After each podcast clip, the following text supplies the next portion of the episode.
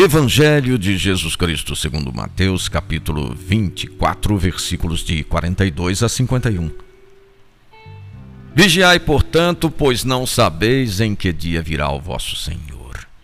Ficai certos, se o dono de casa soubesse a que horas da noite viria o ladrão, vigiaria e não deixaria que sua casa fosse arrombada. Por isso, também vós ficai preparados Pois na hora em que menos pensais virá o filho do homem. Quem é o servo fiel e prudente que o Senhor encarregou do pessoal da casa para lhes dar alimento na hora certa? Feliz aquele servo que o Senhor, ao chegar, encontrar agindo assim.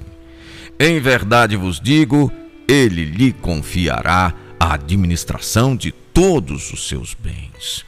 O servo mau, ele o excluirá e lhe imporá a sorte dos hipócritas. Os cristãos primitivos tinham convicção de que a parúzia, fim do mundo, viria em seguida.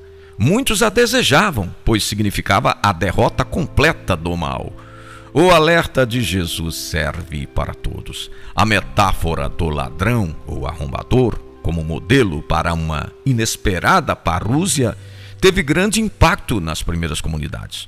Os discípulos, mesmo não sabendo a data, devem estar preparados para adequadamente sobreviver à crise que trará a recompensa ou o castigo.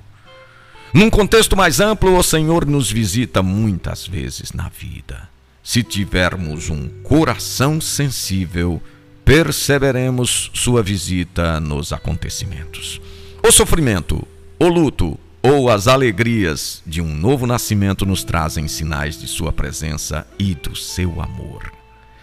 Proposta do dia: agradecer as visitas do Senhor, sobretudo nos sofrimentos.